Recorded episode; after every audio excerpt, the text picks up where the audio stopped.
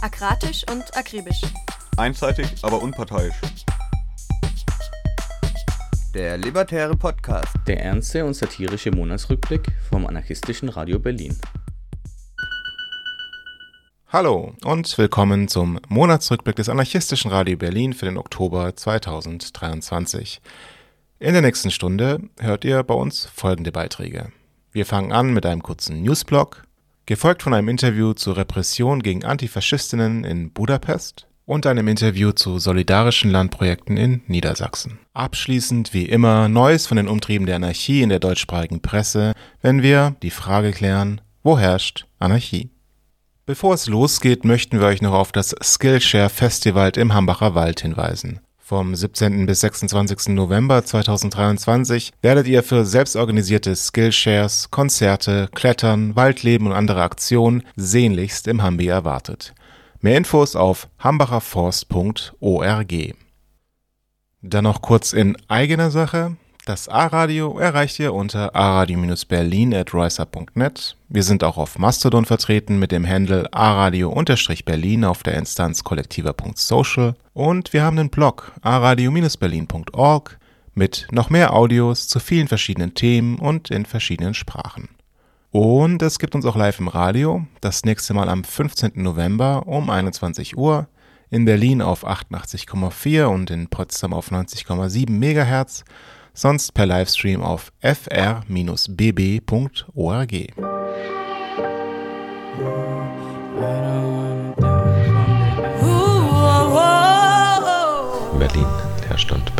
Bereits am 9. Oktober wurden zwei leerstehende Wohnungen in der Liebig 14 enteignet. Sie wurden zur gemeinschaftlichen Besitz in der Nachbarschaft erklärt. Die bisher leerstehenden Wohnungen sollen, wie in dem Rest der Liebig 14, als auch in den Häusern Riga 95 und Riga 96, als hochpreisige Eigentumswohnungen verkauft werden.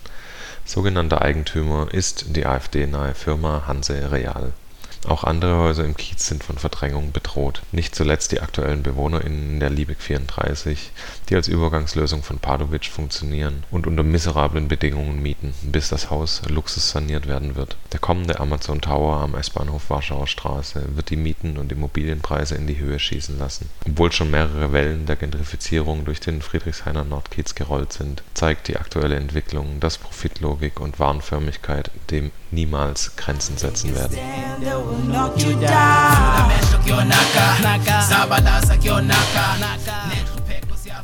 Kommt am Montag, dem 20. November um 18 Uhr zur Weltzeituhr am Alexanderplatz, um den Ermordeten zu gedenken, aber auch um den Zuständen etwas entgegenzusetzen und gegen Transfeindlichkeit auf die Straße zu gehen. Hier ist vor zwei Jahren Ella Nick Bayan aus dem Leben geschieden, nachdem sie die ihr entgegengebrachte Transfeindlichkeit nicht mehr ertrug. Außerdem versuchte die faschistische Dritte Weg Jugendorganisation NRJ in diesem Jahr in der Nähe CSD-TeilnehmerInnen anzugreifen und zeigten auf dem Alexanderplatz ein queerfeindliches Banner. Dem wollen wir uns entgegenstellen für faschistische, queerfeindliche Bedrohungen ist hier kein Raum. Schließt euch an, bringt Schilder und Transparente mit. Lasst uns diesen zentralen Platz am 20. November mit einer kämpferischen Kundgebung gegen Trans- und Queerfeindlichkeit füllen. Niemand ist vergessen, alle zusammen gegen Transfeindlichkeit.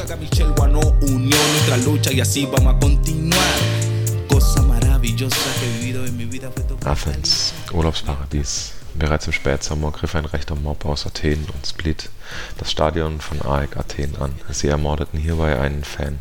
Das Ganze geschah ohne Eingreifen der Polizei, die den rechten Mob spätestens mit Überqueren der Grenze auf dem Schirm hatte und nicht eingriff. Seit mehr als einer Woche liegt nun eine junge Antifaschistin auf Kreta im Koma, nachdem die Bullen eine Demo mit Knüppeln angegriffen hatten und die Person dabei schwer verletzt wurde. Und nun das. Für den 1. November riefen Neonazi-Kader aus Griechenland und dem Ausland zum einen Treffen in Athen auf. Sie nutzen das Datum mittlerweile regelmäßig, um an zwei Nazis zu erinnern, die nach der Ermordung von Rapper Pavlos Fissas vor dem Büro von Chrissy Avri in Athen erschossen wurden das Treffen der extremen Rechten löste eine Mobilisierung linker und antifaschistischer Kollektive aus. Die Polizei verbot alle Versammlungen, wollte den brutalen Angriff auf Antifaschistinnen in der U-Bahn in Monastiraki jedoch nicht verhindern, sondern ließ den rechten Mob in die U-Bahn-Station. Neonazis leerten einen Kanister in einen überfüllten Zug, riefen „ Verbrennt sie! “und verletzten zahlreiche Menschen im Nachgang steigt die Kritik am Verhalten der Bullen, die wiederum behaupten, die Neonazis hätten kein Benzin, sondern lediglich Flüssigkeit zum Auffüllen der Klimaanlagen. mitgeführt.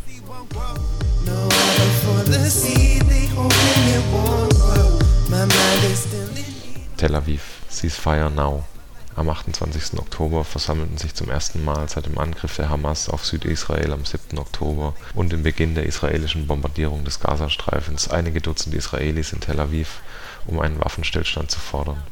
In der gegenwärtigen Atmosphäre der Gewalt, Unterdrückung und Verfolgung ist jeder öffentliche Akt des Widerstands gegen Krieg bemerkenswert bei jedem der früheren Angriffe Israels auf Gaza forderte interner Dissens einen erheblichen Preis, wobei Demonstranten häufig von der Polizei festgenommen und zusammengeschlagen wurden. Die Repression kommt nicht nur vom Staat. Als Israel 2014 das letzte Mal mit Bodentruppen in Gaza einmarschierte, griff ein Mob der faschistischen Gruppe La Familia eine Antikriegsdemonstration in Tel Aviv an, während die Polizei tatenlos zusah Diesmal verkündete die Polizei ein völliges Verbot politischer Demonstrationen, während sich Israel im Krieg befindet am 18. Oktober wurden in Haifa fünf Demonstranten festgenommen, noch bevor eine Solidaritätsmahnwache für Gaza begann, während zwölf Menschen bei einer ähnlichen Veranstaltung in der nordarabischen Stadt Umm al-Fam festgenommen wurden. Zur gleichen Zeit, als sich Demonstranten in der Kaplan Street versammelten, versuchten Hunderte von Rechten in die Studentenwohnheime des Netanya Academic College in der Nähe von Tel Aviv einzudringen, riefen Tod den Arabern und forderten die Ausweisung arabischer Studenten aus der Stadt. Parallel zum Protestverbot hat die Polizei seit Beginn der Kämpfe über 170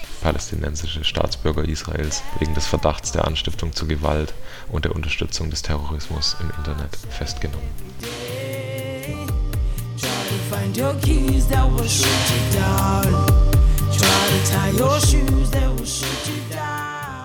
Am 11. Februar diesen Jahres marschierten beim sogenannten Tag der Ehre ca. 2000 Faschisten durch Budapest. Neben antifaschistischen Gegenprotesten kam es auch zu Überfällen auf Nazis, von denen einige nach Polizeiangaben erhebliche Verletzungen davontrugen. Zwei Antifaschistinnen sind deswegen leider gerade in Ungarn im Knast und erwarten ihr Verfahren. Wir haben mit Leuten aus der Soli-Gruppe für die beiden gefangenen Antifaschistinnen gesprochen. Im Interview geht es nicht nur um das ungarische Knastsystem, sondern auch um Zusammenhänge mit dem Antifa-Ost-Verfahren in Dresden. Könnt ihr mir ganz kurz erklären, worum geht es denn beim Tag der Ehre in Budapest überhaupt? Ja, also der Tag der Ehre in Budapest ist eine nationalsozialistische Gedenkveranstaltung, die so europaweit von Nazis aus verschiedenen Ecken Europas besucht wird. So stark organisierend im Hintergrund stehen, glaube ich, Hammerskins und Combat 18. Also schon so richtig harte Nazi-Terroristenleute, beziehungsweise in Ungarn ist die Legio Hungaria, so heißt die. Und äh, gedacht wird dort einem Ausbruchsversuch der Wehrmacht 1945 äh, im Februar, der Wehrmacht und ungarischer Hilfstruppen. Damals dort waren sie gekesselt von der Roten Armee in so einer Burg. Und quasi der Nazi-Mythos ist so, dass sie halt so ganz heldenhaft äh, ihrer Meinung nach so, diese ausgebrochen sind aus dieser Burg, um quasi die Kesselung zu durchbrechen, sind dann aus dieser Burg irgendwie losgelaufen, wie auch immer. Witzigerweise ist der wirkliche Kommandant irgendwie hat sich woanders hin verpisst. Sind dann in einer relativ langen Marsch, ich glaube irgendwie so 60 Kilometer oder ähnliches, versucht sich freizukämpfen zu anderen äh, NS-Truppen, Nazi-Truppen. Daran gedenken quasi sozusagen diese Nazis, die dort äh, seit ungefähr 25 Jahren dort Veranstaltungen machen. Und es ist sozusagen einer von verschiedenen größeren Nazi-Gedenkveranstaltungen in Europa, in denen man noch sozusagen ganz offen NS-verherrlichend sozusagen auftreten kann. Also da gibt es auch so, es ist wirklich so ein bisschen so eine Muppet-Show. Die rennen dann da in SS-Uniformen teilweise rum, äh, gehen diesen Marsch und sowas alles. Und die Demonstration ging traditionellerweise eben bei dieser Burg los. Auch wichtige Kader aus Deutschland kommen da immerhin, Dritter Weg, NPD und so weiter. Ähm, aber eben auch Hammerskins. Die gehen ein Stück dieser Marschroute, von der sie denken, dass das quasi sozusagen dieser Ausbruchsversuch war. Äh, das ist aber komischerweise auch trotzdem ein sehr anerkanntes äh, Event, irgendwie auch in Ungarn selbst. Teilweise laufen da auch sozusagen normale Bürgis irgendwie sozusagen mit. Dieses Jahr waren es so 2000 Leute, es war schon mal größer, also ungefähr 2000 Faschisten, die da diesen Marsch gemacht haben. Der wurde dieses Jahr teilweise verboten, also sie durften nicht bei dieser Burg loslaufen, sondern sind ein Stück außerhalb der Stadt losgegangen. Er war so halbherzig quasi verboten. Das Verbot kann man aber schon auch ein bisschen als Erfolg der antifaschistischen Gegenmobilisierung sehen.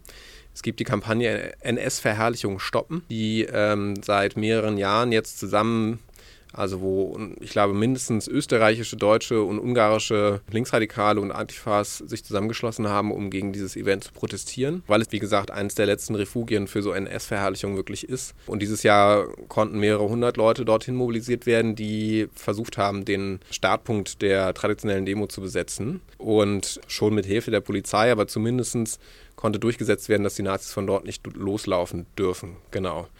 Und man muss den, die Verhaftung bzw. die Verfolgung der verschiedenen Leute, die da jetzt gerade entweder Haftbefehle offen haben oder schon im Knast sitzen in Ungarn, vor dem Kontext schon sehen, dass die ungarische Regierung das delegitimieren möchte und auf der anderen Seite aber auch, denke ich, durch die Repression die Mobilisierung, die antifaschistische Mobilisierung, die es dort bis hin gab, irgendwie äh, demotivieren will. Also sozusagen ähm, sicherlich was dagegen tun will, dass das kleiner wird. Du hast gerade gesagt, es gibt Leute, bei denen Haftbefehle offen sind, Antifaschistinnen sind in U-Haft schon. Kannst du kurz sagen, was den Leuten vorgeworfen wird?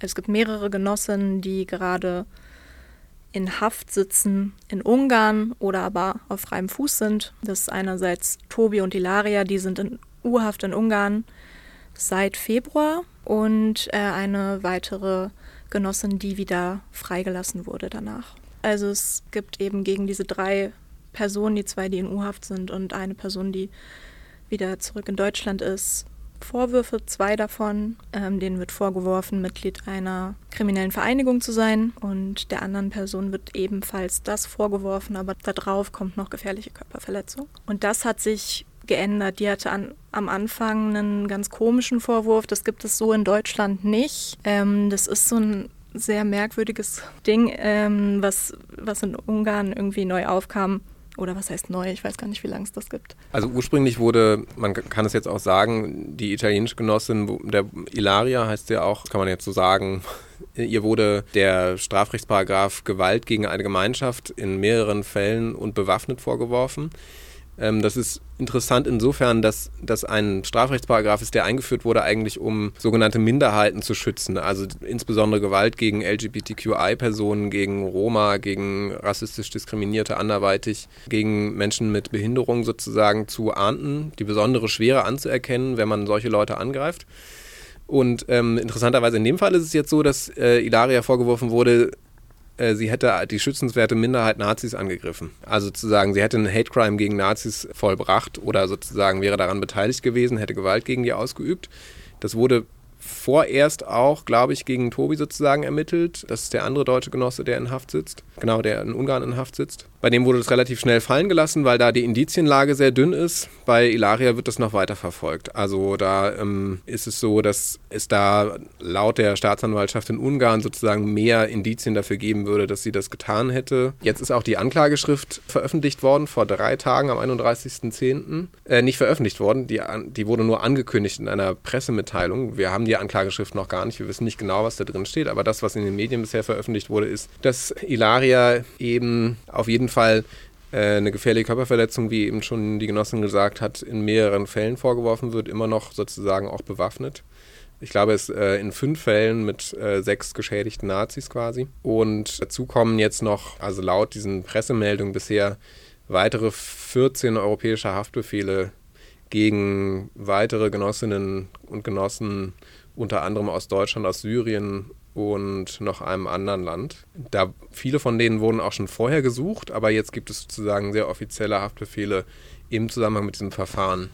Und das Interessante ist daran schon auch, dass sich da sehr stark auf die Anklageschrift und die Ermittlungen aus dem deutschen Antifa-Ost-Verfahren gestützt wird. Das wird ständig irgendwie erwähnt. Also das ist auch ein Hinweis darauf, dass sie wirklich eine sehr, dass es alles auf sehr dünnen Indizien alles nur aufbaut, weil ähm, sie sozusagen behaupten, diese drei Leute wären alle Teil der Gruppe quasi Lina E, wie sie dann irgendwie offiziell benannt wird. Die wären zusammen sozusagen dorthin gefahren, um äh, Straftaten zu begehen. Und das Einzige, was ihnen da bleibt, um das irgendwie zu belegen, ist vor allen Dingen irgendwie sich auf, eben auf Ermittlungsakten und auf die Anklageschrift aus Dresden zu stützen weil sie sonst, glaube ich, kaum irgendwas in der Hand haben, um da Leute zu verurteilen. Genau, du hast jetzt schon ein bisschen was zum Stand des Verfahrens gesagt. Die Anklageschrift steht aus. Was steht denn da sonst noch an? Gibt es schon Prozesstermine, was auch immer da dazugehört? Prozesstermine gibt es noch nicht. Äh, wir wissen auch noch nicht, wann der Prozess beginnen wird. Das ist, äh, steht so ein bisschen in den Sternen.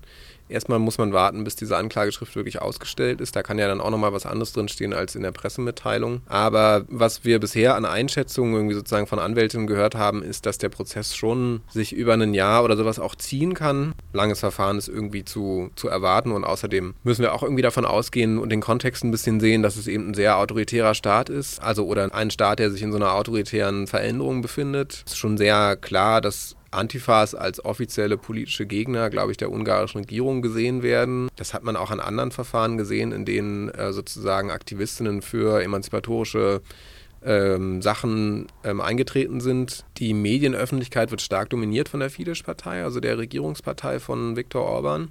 Auch da gibt es gerade sehr viel Druck sozusagen, dass es da eine Verurteilung auch geben muss. Sozusagen es ist stark ähm, öffentlich gerade thematisiert. Und der Einfluss auf den Justizapparat ist auch relativ groß. Also es gibt eine spezielle Behörde, die quasi die die eine Abhängigkeit der Staatsanwälte gegenüber der Regierung quasi herstellt, mehr oder weniger. Und informell hat man uns gesagt ähm, von Seite der Anwältinnen, dass es auch nur noch wenige Richterinnen und Richter gibt, die nicht auf einer Orban-Linie sind und sozusagen da stark mh, der Regierungslinie folgen. Wir erwarten politische Verfahren äh, eben aufgrund der politischen Lage in Ungarn und es wird dadurch einfach sehr unsicher, was dort rauskommt. Also ob auch mit sehr schlechten Beweisen oder Indizien dann nicht doch eine Verurteilung folgt. Also das macht es für uns so total unsicher, was wir erwarten können für unsere Freundinnen und Genossinnen, die dort irgendwie in Haft sind und das äh, ist auf jeden Fall auch belastend. Und an anderer Stelle, was natürlich auch sehr spannend und aber auch besorgniserregend ist, an der Stelle ist die Zusammenarbeit mit den deutschen Behörden, die sich von Anfang an sehr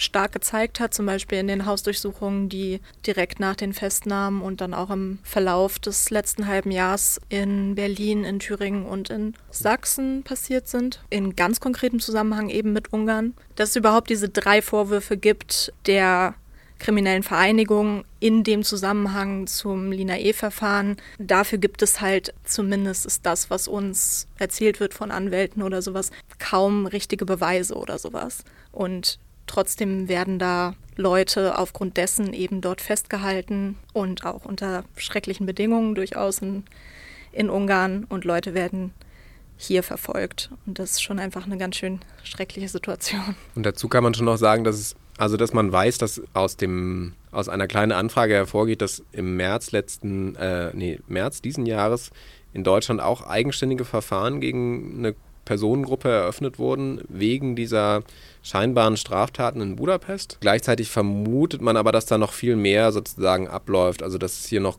vielleicht, ja, genau, dass da noch andere Strafverfahren gibt, äh, die geführt werden, aber im Moment gibt die äh, führende Ermittlungsbehörde dazu, Generalstaatsanwaltschaft Dresden, keinerlei Infos raus, sozusagen, was sie eigentlich gerade tun. Ähm, es ist auch interessant, dass auf polizeilicher Seite ermittlungsführend auch das LKA Sachsen ist, also die gleiche Polizeibehörde, die auch im Antifa-Ost-Verfahren die Ermittlungen sozusagen angeführt hat, sodass man da schon auch von einer weiteren politisch motivierten irgendwie Verfolgung ausgehen kann gegen Antifas.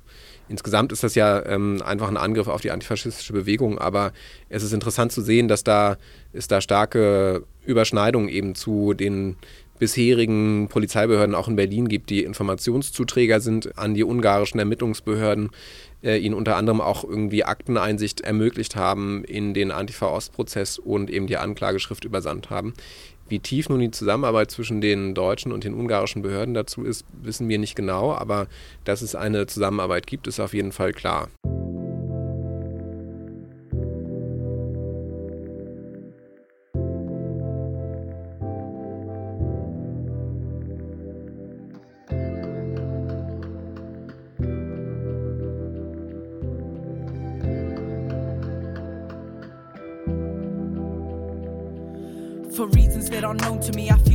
To write. Maybe because I wanna share my words with y'all tonight. Maybe because without rapping and singing, I lose the will to fight. Maybe because on paper, my fears and worries all seem alright. At night, bad thoughts slipping slowly through my windowsill. They often don't leave till sunrise sends them off to hell. To my friends and family I left behind, I wish I'd have treated you well. Sometimes life just gets us stuck on thinking too much about ourselves. So makeup's become my ink, my pillow, my paper sheets. The tears I shed became the seas where my soul drinks. The past they draw are rivers of chaos running down my cheeks and nothing else than your words can make me feel relieved.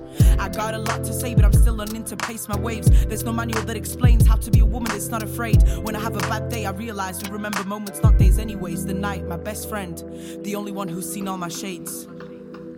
You see me in the darkness, you see me in my light. Tonight you make me noxious, but damn, you're good advice. You see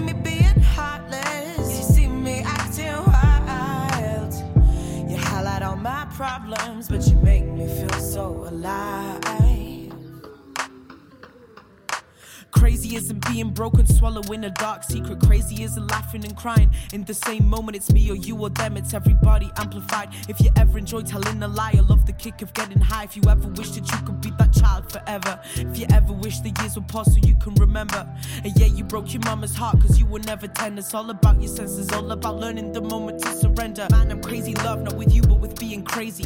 Crazy's what stops us being lazy, keeps us going daily. And yeah, they look at us like we're the fucked up ones. Although I swear they're just frustrated that their life is scum. Sometimes I feel like I don't need you or them or anybody. The only body I spend my lonely nights with is my own body. I don't wanna be hurt by you or them or nobody. I just wanna let things go, be crazy, not like everybody. You see me in the darkness, you see me in my light. Tonight you make me noxious, but damn, you're good advice. You see me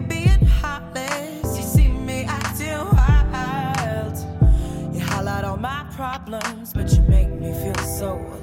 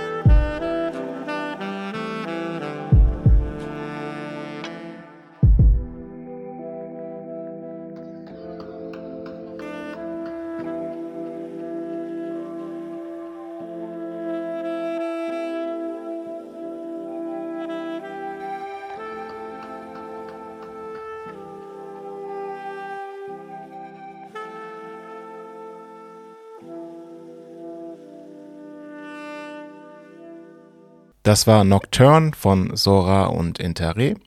Weiter geht's mit dem Interview. Könnt ihr was sagen, wie die Haftbedingungen da aussehen in Ungarn? Natürlich will man jetzt hier nicht über perfekte Haftbedingungen oder so sprechen. Wovon wir oder wir ausgehend reden, ist halt schon im europäischen Vergleich oder was halt ähm, nach deutscher Regelung oder sowas gut wäre und was dort nicht passiert oder eben auch passiert leider Gottes. Ich möchte an der Stelle sagen, dass es durchaus Unterschiede gibt zwischen mh, wie wie es gerade Ilaria geht und wie es Tobi geht. Ähm, die sind in unterschiedlichen Gefängnissen untergebracht natürlich. Und wir haben deutlich mehr Einblick zu, wie es bei Tobi im Gefängnis aussieht, einfach. Und das ist ein erster Punkt. Deshalb, weil da der Kontakt viel schneller aufgebaut wurde. Und das ist eben ein Punkt, der total wichtig ist, vielleicht an der Stelle zu sagen. Es gab irre, irre lang gar keinen Kontakt zu den beiden und das noch nicht mal zu eben den Eltern beispielsweise. Das konnte dann mit einiger Mühe auch tatsächlich hergestellt werden und das ist mittlerweile bei beiden auch der Fall. Ansonsten gibt es eigentlich Probleme bei allem, was man sich vorstellen kann. Also das fängt an, wie die Zelle, Zellen ausgestattet sind. Das ähm, ist auf jeden Fall ein großes Problem. Also so der Standard sind da auf jeden Fall Bettwanzen und ein Problem mit, ähm, mit Hygiene. Ähm, aber es ist auch einfach irre viel kaputt. Es wird nicht repariert, solche Geschichten. Ilaria ist außerdem mit sehr vielen Leuten untergebracht und es gibt eine sehr, sehr hohe Fluktuation innerhalb der Zelle, was bedeutet, dass es natürlich total schwierig ist, da irgendeinen Sozialkontakt aufzubauen, was nochmal deutlich isolierender ist für sie als jetzt zum Beispiel für Tobi, wo es ein bisschen besser ist zumindest, aber es ist eben, sind beides U-Haft-Gefängnisse oder ähm, Trakte und dementsprechend ist da insgesamt eine ho hohe Fluktuation an Leuten. Die sind 23 Stunden am Tag in der Zelle eingesperrt und kommen eine Stunde davon können die raus. Raus bedeutet zumindest in Tobis Fall, das ist nicht richtig raus. Also Das ist so eine Art Käfig auf dem Dach vom Gefängnis. Der hat da kein richtiges Tageslicht, geschweige denn Sonnenlicht. Und ähm, also es ist nicht ein Hofgang, wie man sich den vorstellen würde oder wie er auch eigentlich fest vorgeschrieben wäre, in Deutschland zumindest. Ansonsten ist, glaube ich, wichtig zu bemerken, dass es sehr willkürlich ist, wie da mit den Gefangenen umgegangen wird. Also es kommt total drauf an, wie die Schließer gerade Lust und Laune haben. An der Stelle ist natürlich auch die Sprachbarriere ein ganz, ganz großes Problem. Also die ungarischen Schließer, die haben da wenig Interesse oft irgendwie großartig zu kommunizieren. Oft kommt es auf jeden Fall auch ganz konkret zu Beleidigungen und also Tobi meinte ganz explizit, dass er das Gefühl hat, dass er da wie ein Hund behandelt wird letztendlich. Also man muss in seiner Erzählung sehr hinterher sein, sich sehr viel kümmern, dass irgendwas passiert, kann aber nie davon ausgehen. Also eigentlich wirklich an jeder Stelle hapert es. gibt so jeden Monat wieder, glaube ich, eine neue Geschichte, wo man sich denkt, wow, das kann ja eigentlich gar nicht sein. Also beispielsweise das letzte, was ähm, er erzählt hat, war, dass den Inhaftierten Zettel ausgehändigt wurden, wurde, wo die sie unterschreiben sollten, wo drauf stand, dass äh, sie dem Gefängnis erlauben sollten, auf ihre privaten Haftkonten zuzugreifen, damit die so eine Art ja, Nebenkosten quasi davon bezahlen können. Und also es gibt da dann keine Möglichkeit irgendwie, nein, das, dem stimme ich nicht zu anzukreuzen, sondern die müssen unterschrieben zurückgegeben werden. Und das machen natürlich total viele Leute schon alleine wegen einer Sprachbarriere. Und darauf zu kommen, das halt da drauf zu schreiben, nein, dem stimme ich nicht zu. Also genau so wird da halt mit denen umgegangen und überhaupt natürlich muss man natürlich erstmal auf die Idee kommen, dass da die Leute privat für ihren Aufenthalt da quasi zahlen sollen, auch noch obendrauf. Was schon auch ähm, neben Hygiene ein großes Problem ist, ist, dass insbesondere anfänglich das für Tobi, soweit wir wissen, irgendwie schwierig war, zum Beispiel sein Gewicht zu halten, weil er viel zu wenig zu essen bekommen hat. Natürlich ist es kein schönes Essen oder kein leckeres Essen oder sowas würde man jetzt vielleicht auch nicht erwarten in einem Knast. Aber es war einfach wirklich viel zu wenig. Und erst seitdem er die Möglichkeit hat, sozusagen von, von Angehörigen Geld zu bekommen und das Haftkonto gefüllt zu bekommen, hat er die Möglichkeit, in dem Laden des Gefängnisses einkaufen zu gehen und sich zusätzliche Nahrungsmittel zu kaufen die so ein bisschen sozusagen seine Situation verbessern, zum Beispiel auch was Vitaminzufuhr und sowas irgendwie angeht. Aber eine relativ lange Zeit, vier Monate, hatte er auch, ähm, hatte er eben diese Kontaktsperre und diese quasi Isolation von äh, Personen nach außen hin, außer zu seinem ungarischen Anwalt. Bei Ilaria war es noch viel länger. Und äh, in der Zeit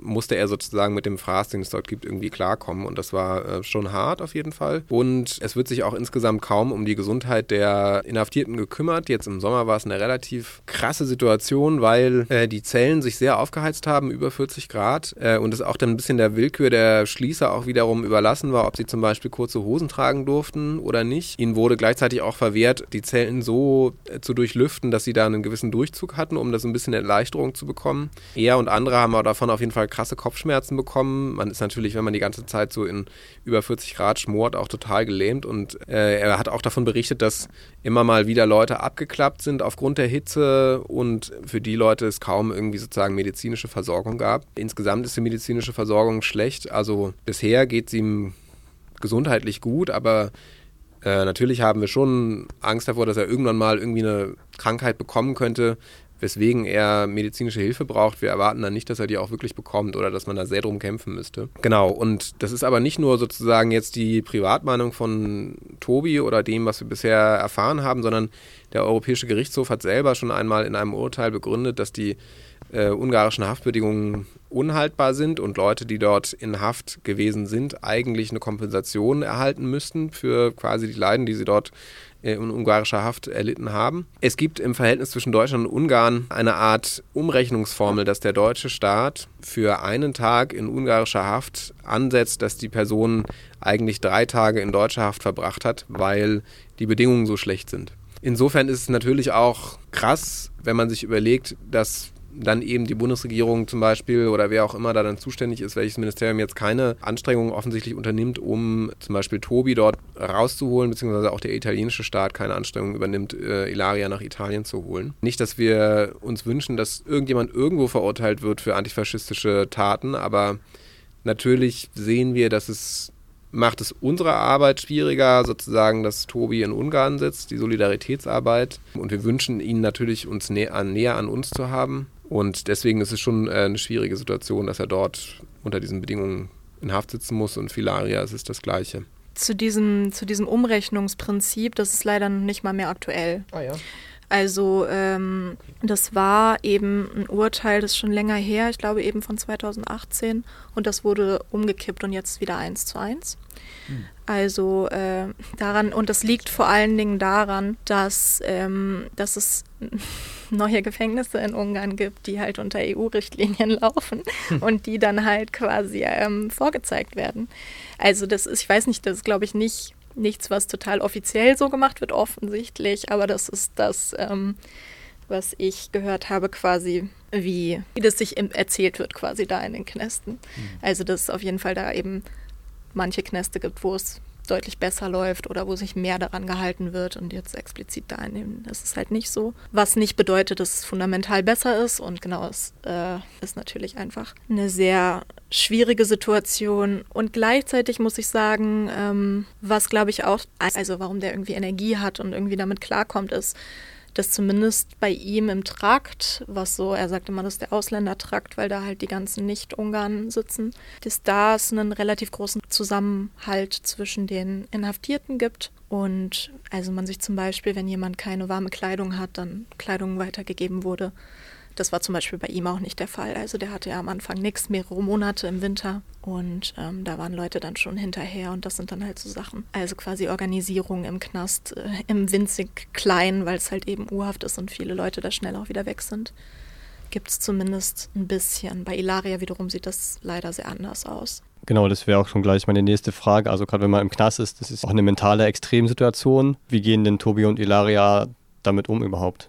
Zu Ilaria ist es relativ schwierig. Vielleicht kannst du da mehr zu sagen, gleich, das weiß ich nicht so genau. Ähm, die hat nämlich gerade Kontakt hauptsächlich zu ihren Eltern und quasi wir hören dann immer wieder was über so Umwege, ne? aber da gehen dann viele Details einfach verloren. Bei Tobi ist es so, dass der eigentlich, seit wir Kontakt zu ihm haben, überraschend guter Dinge ist oder sowas. Also das schwankt natürlich.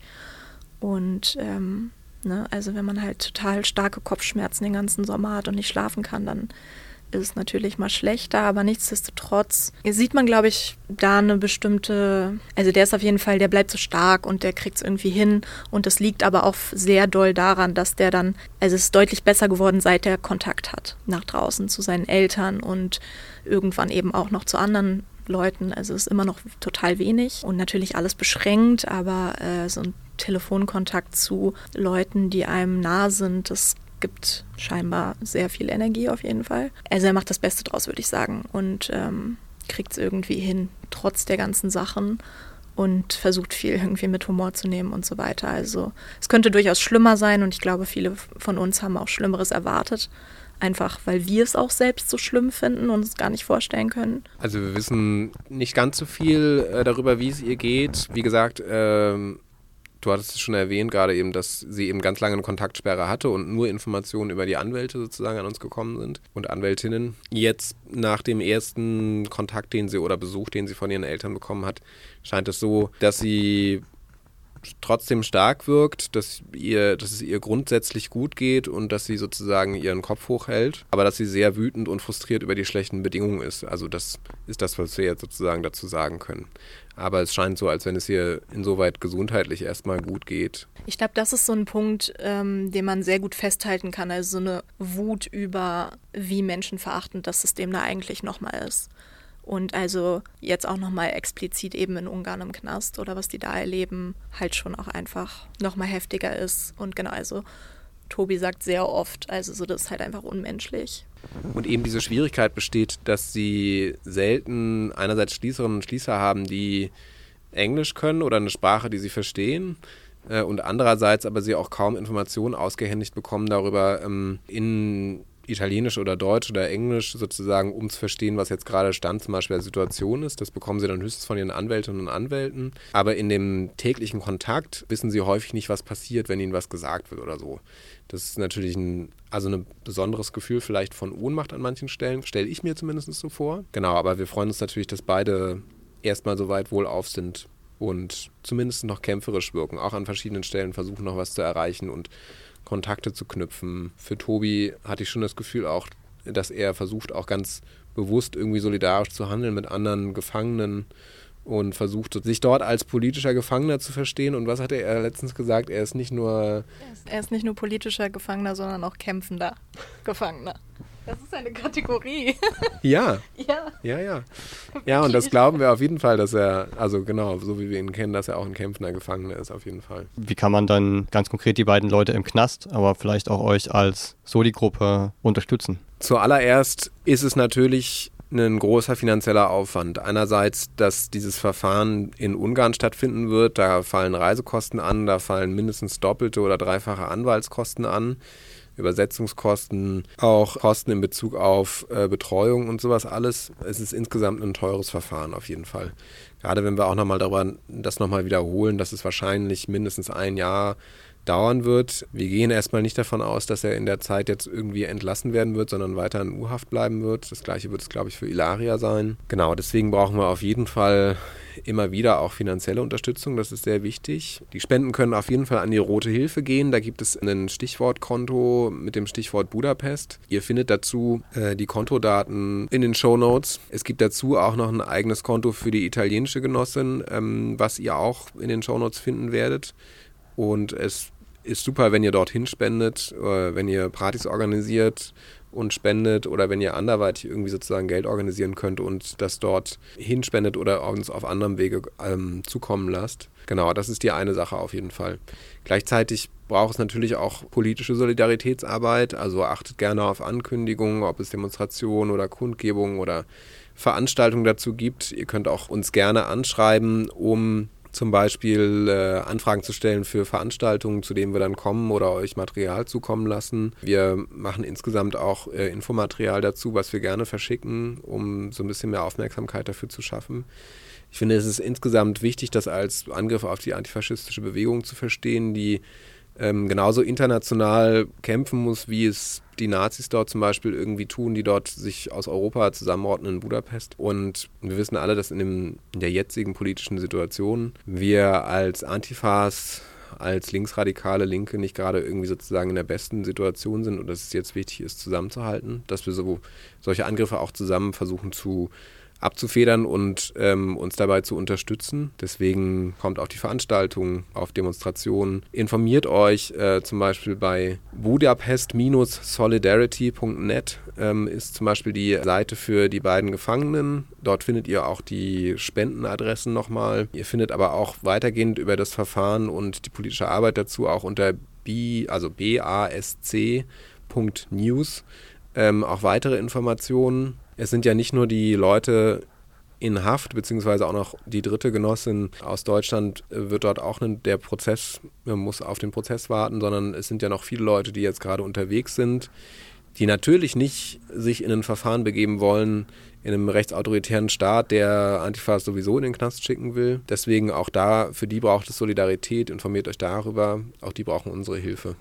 Die Informationen zu den Spendenkonten findet ihr unter budapest-solidarity.net. Weitere Infos zum Fall und allen in diesem Zusammenhang verfolgten Antifaschistinnen gibt es außerdem auf basc.news.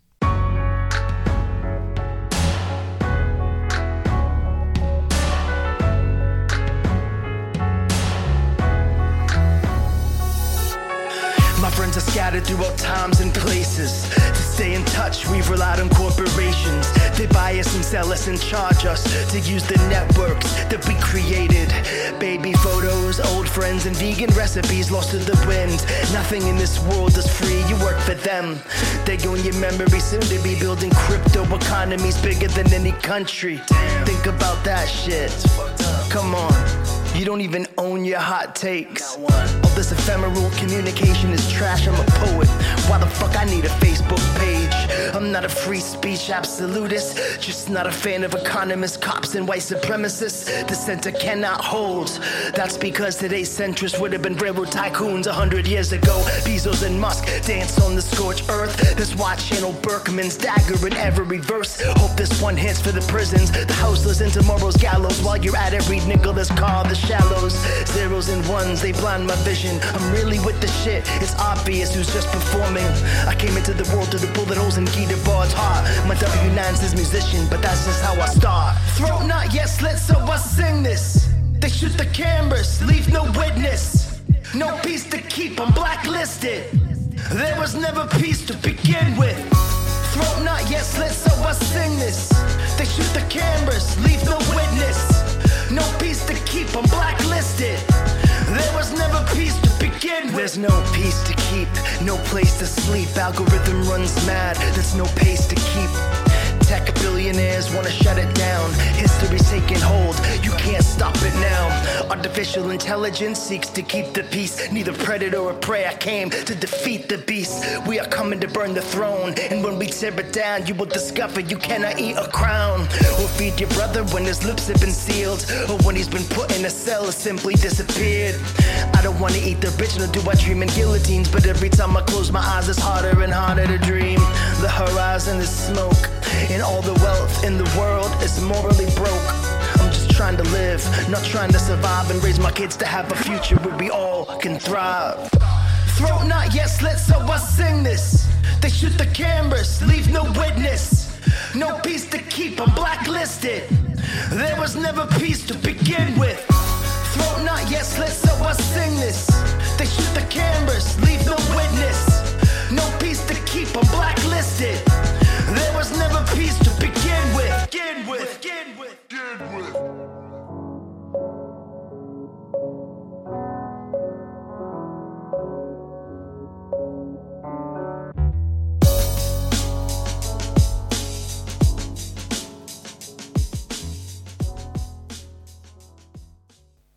Blacklisted von Soul und DJ Pain One. Links zur Musik findet ihr im Blog-Eintrag.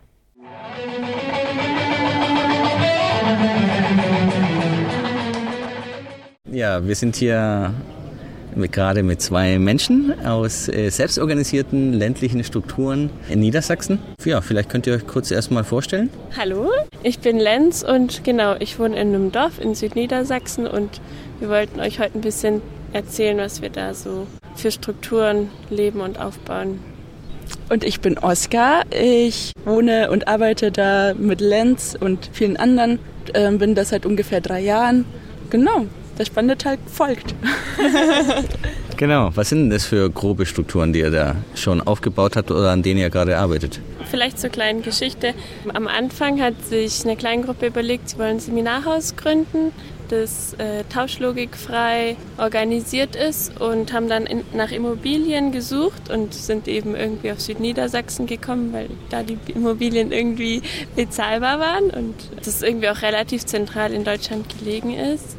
Ähm, also es ist erstmal so die Idee, dass politische Arbeit und auch Bildung entkoppelt sein soll von Geld, beziehungsweise von der Idee, dass die, die eben Geld haben, einen Zugang zur Bildung haben. Und deswegen ähm, steht dieser Ort erstmal allen offen und kann, je nachdem, wie viele Gruppen zur Verfügung haben oder was für Zugänge sie für Geld haben, dann daran orientiert finanziert werden.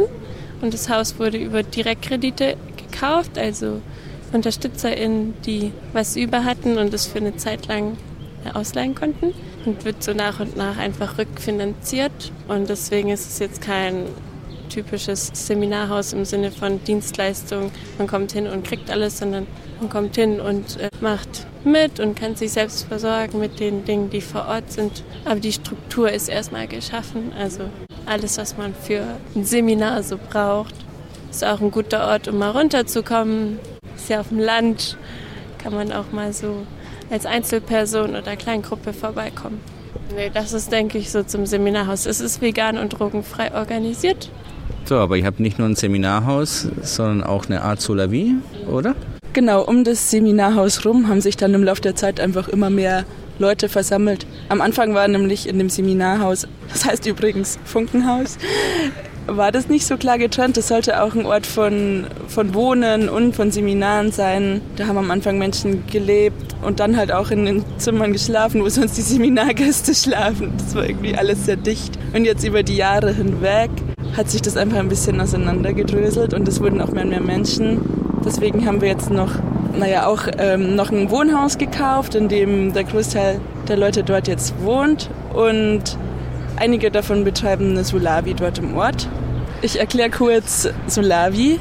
Das ist eine Abkürzung für solidarische Landwirtschaft und ist so ein Prinzip, Landwirtschaft zu machen, das sich in den letzten Jahren ziemlich stark verbreitet hat in Deutschland. Es gibt, glaube ich, über 350 Solavis, die auch alle mehr oder weniger stark miteinander vernetzt sind.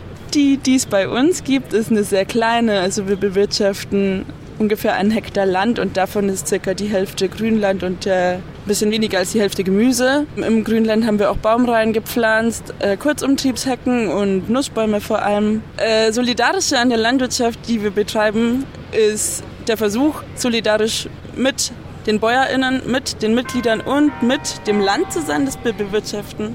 Und das bedeutet konkret, wir versuchen den Menschen, die dort arbeiten, eine sichere und gute Arbeitsstelle zu bieten, weil in der Landwirtschaft ist ja Arbeit oft prekär und sehr unangenehm wegen so den vielen Überstunden und Zeiten. Und genau, da versuchen wir solidarisch mit den BäuerInnen zu sein.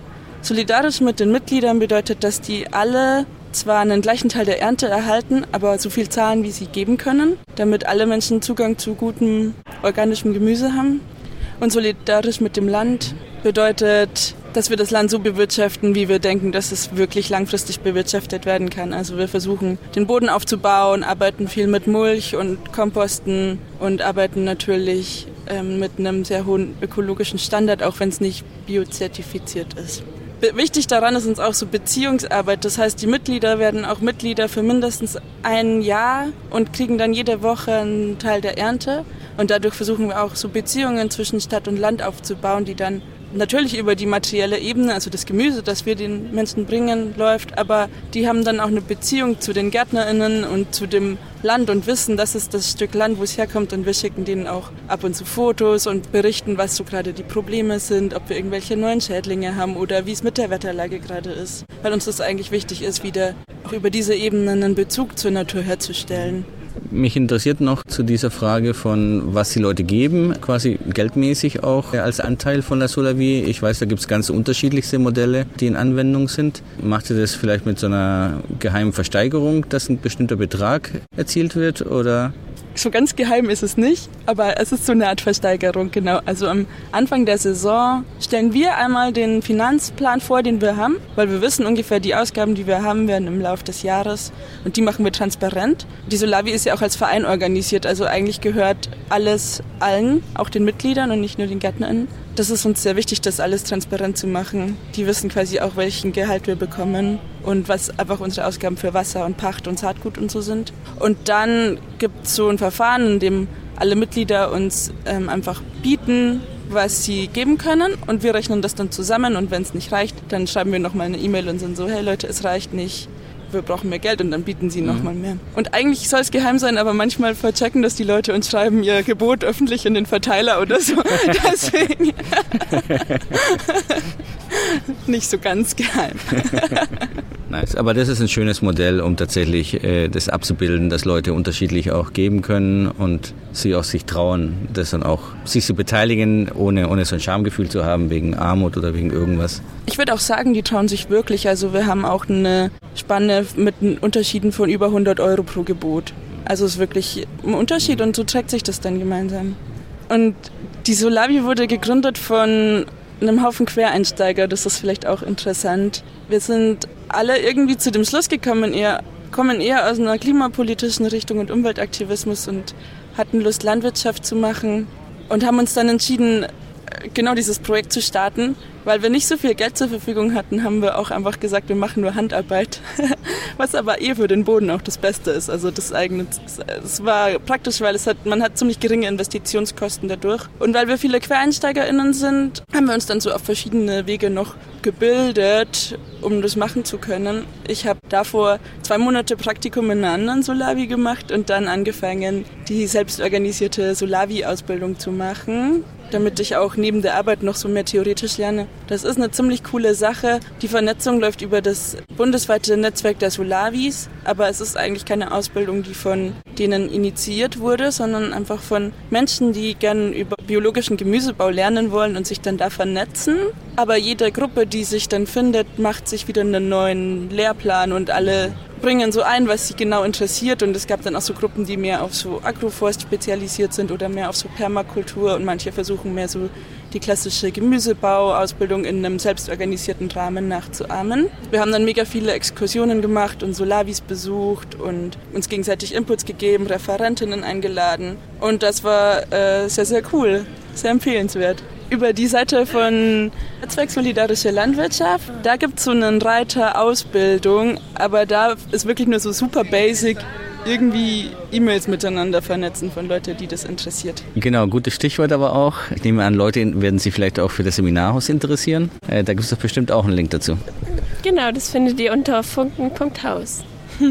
Ah, kurz und knapp. Wunderbar. Gibt es noch etwas, was ihr noch hinzufügen wollt? Also ihr könnt gerne mal vorbeikommen. Kündigt euch davor an. Über die Homepage gibt es ein Kontaktformular. Also was vielleicht auch noch spannend ist zu hören, weil viele Menschen haben, glaube ich, Angst, mit ihren Landprojekten sehr isoliert zu werden. Dadurch, dass es das Funkenhaus bei uns gibt und dadurch, dass wir durch die Solavi auch einen regen Austausch äh, in die nächste Stadt haben, sind wir auch einfach ganz gut vernetzt mit äh, der bundesweiten Bewegung und kriegen viel Input von außen. Das macht das Leben dort viel spannender und interessant, als wenn man so ganz alleine so ein einzelnes Landprojekt hat. Das ist natürlich cool, dass wir das stemmen mit dem Funkenhaus. Und was aber auch nett ist, dass auch im Laufe der Zeit sich um das Funkenhaus rum noch ein anderes Dorf gefunden hat, wo Leute sich angesiedelt haben. Und dann haben wir noch eins kennengelernt, wo sogar schon vor dem Funkenhaus noch linke Leute gelebt haben. Genau, also vielleicht will ich euch noch ein bisschen Mut zu sprechen, dass mm, Leute auch aufs Land folgen. Wunderbar, danke euch vielmals.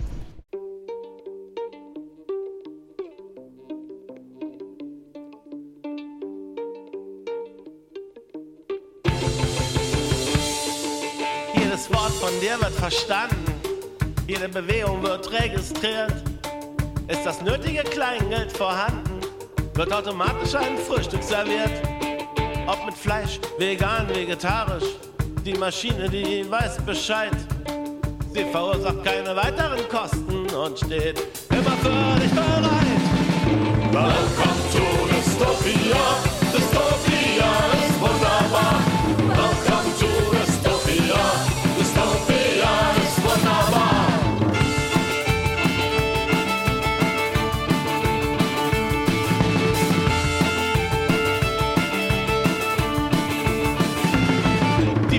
die wird dir sagen, wenn du hast genug Kalorien. Sie weiß doch, was ist von Bedeutung und was ist bloß ein sinnloser Spleen. Die Maschine sagt, du musst dich bewegen. Die Maschine, die weiß auch wohin. Erst zu Fuß und später in deinem Leben. Die Maschine, die gibt dir erst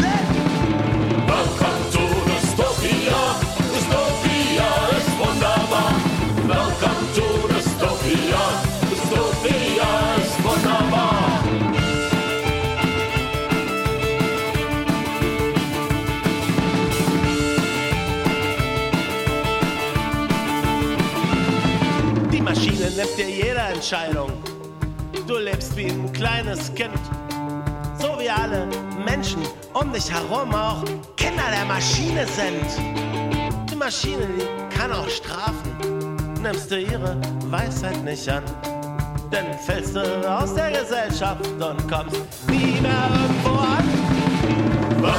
To Dystopia. Dystopia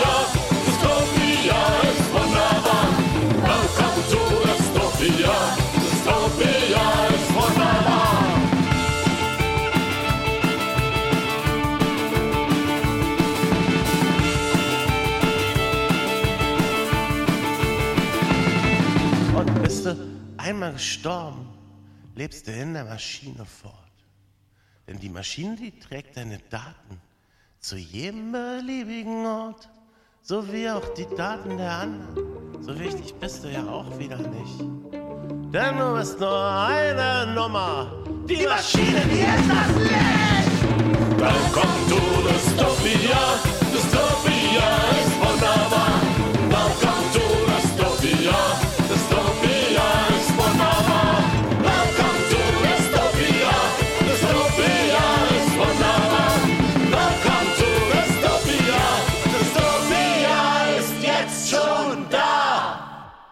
Das war Dystopia von Geigerzähler aus dem Album Der Zeitstrahl ist zerbrochen. Der Fall ist Du bist hier nicht der Captain. Das ist hier keiner. Hier herrscht Anarchie. Hello, hello, hello. Da sind wir wieder. Warte, wer? Wo herrscht Anarchie natürlich? Manche schalten den Podcast ja schon vorher ab. Pech gehabt, weil dann entgeht euch halt das Beste. Diesen Monat beschränken wir uns auf genau einen Artikel, denn unter dem Titel Neue Einstufung als verfassungsfeindlich. Sachsens Behörden beobachten Anarchisten. wartet die Leipziger Volkszeitung mit einem ganz besonderen Artikel auf. Darin geht es um Anarchist Black Cross Dresden, kurz ABC Dresden, und den Verfassungsschutz. Und dem Thema möchten wir uns doch etwas ausführlicher widmen. Der Artikel geht gleich los mit einer Bombe. Entschuldigt bitte den Klamauk.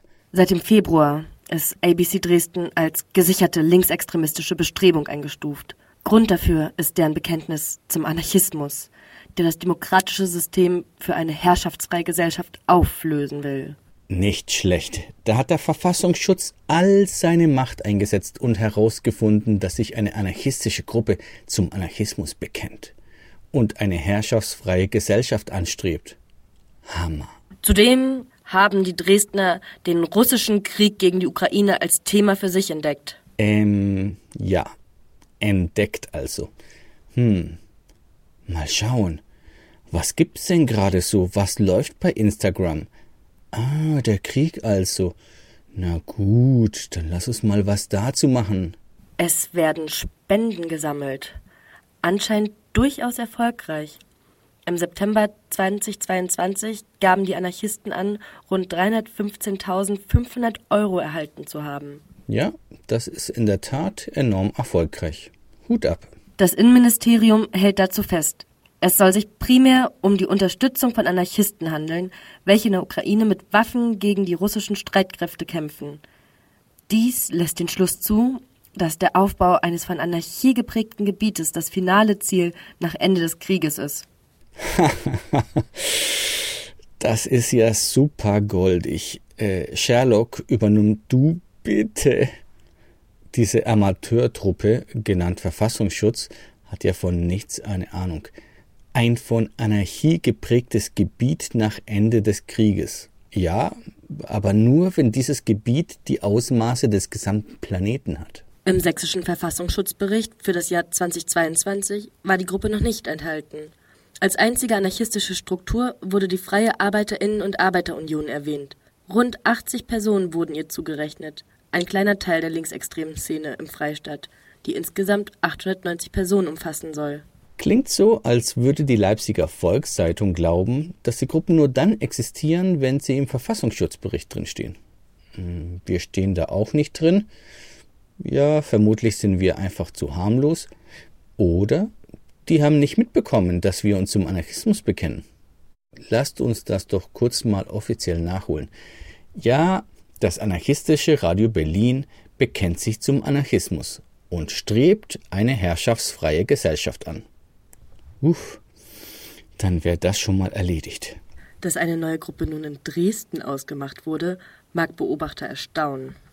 Hm, nein. BeobachterInnen sind darüber überhaupt nicht erstaunt. Aber gut, ein Schritt nach dem anderen.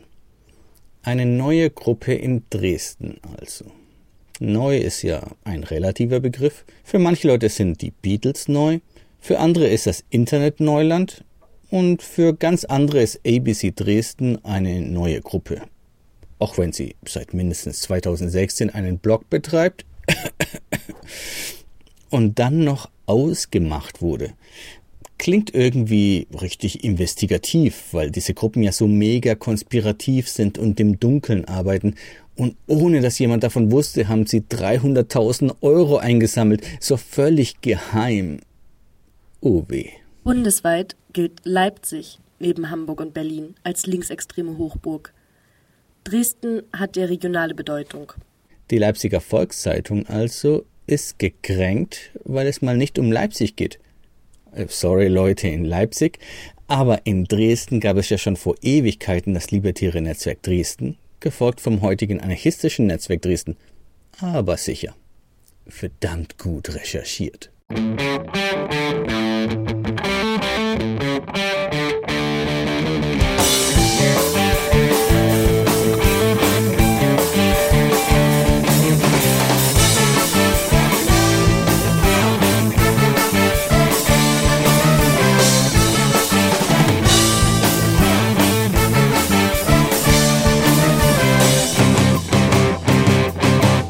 Das war's für diesen Monat. Wir hören uns spätestens im nächsten wieder. Bis dahin, nicht den Mut verlieren und passt auf euch auf.